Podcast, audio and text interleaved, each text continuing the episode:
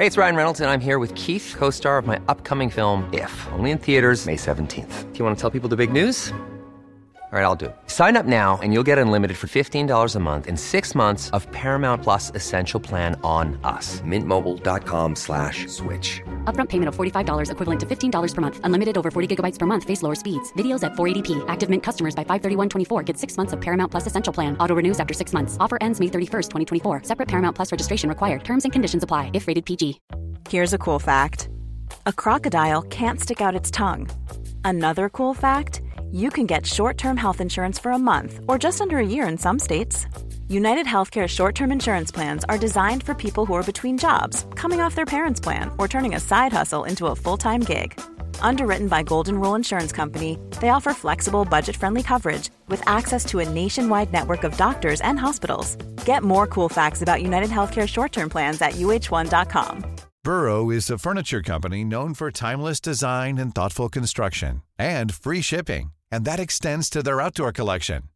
Their outdoor furniture is built to withstand the elements, featuring rust-proof stainless steel hardware, weather-ready teak, and quick-dry foam cushions.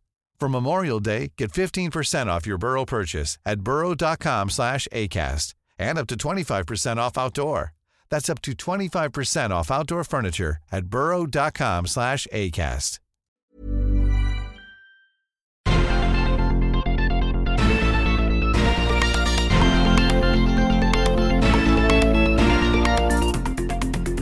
Salut à tous et bienvenue dans Sortie de Veille, le podcast quotidien de Mac Génération.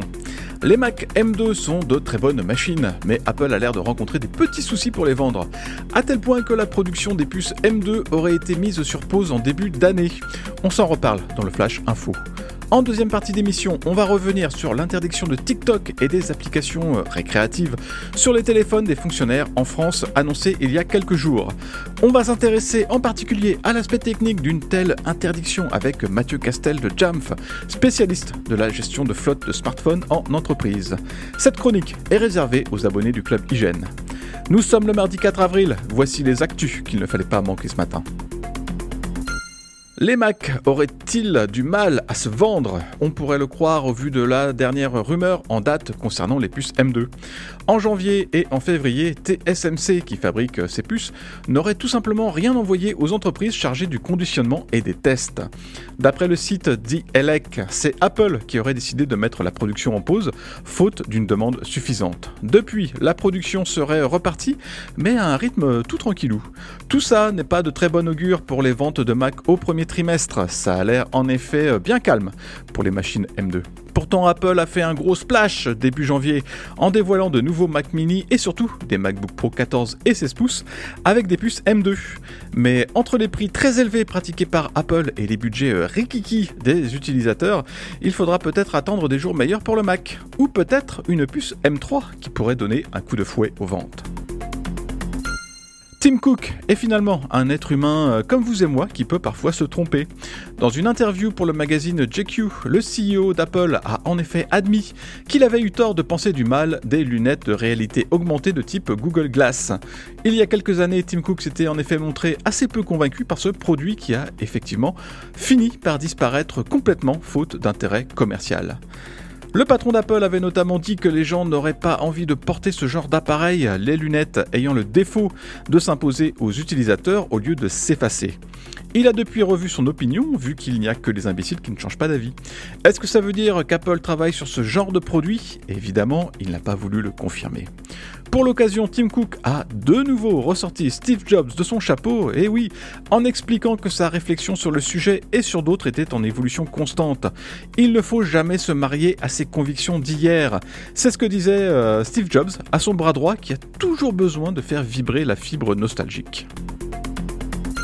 Spotify râle souvent contre les pratiques d'Apple, le service de streaming, les juge en effet anticoncurrentiels. Mais quand Apple ouvre la porte aux autres plateformes, Spotify peut faire la fine bouche au détriment des utilisateurs.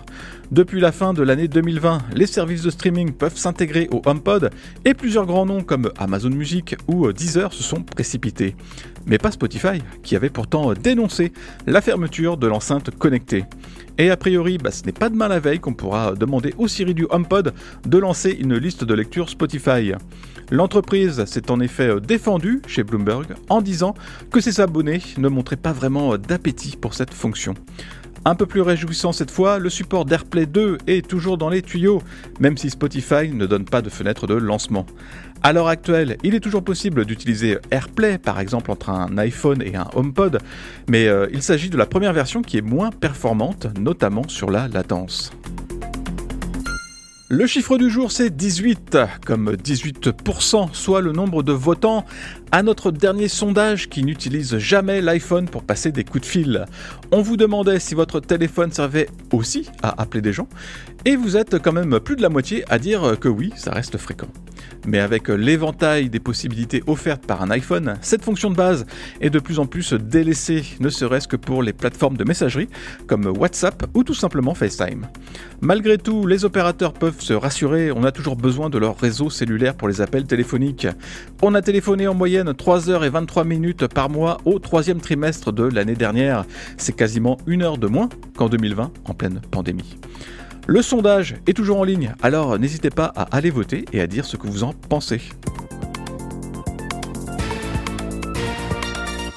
Merci d'avoir écouté le Flash Info de sortie de veille. Si vous voulez écouter l'intégralité du podcast, vous pouvez vous abonner directement sur le club Hygiène. Ça coûte 4,99€ par mois seulement et vous avez droit à des tas d'autres avantages, comme par exemple l'absence de publicité dans nos applications et à des contenus exclusifs en plus. Rendez-vous sur clubhygiène.fr.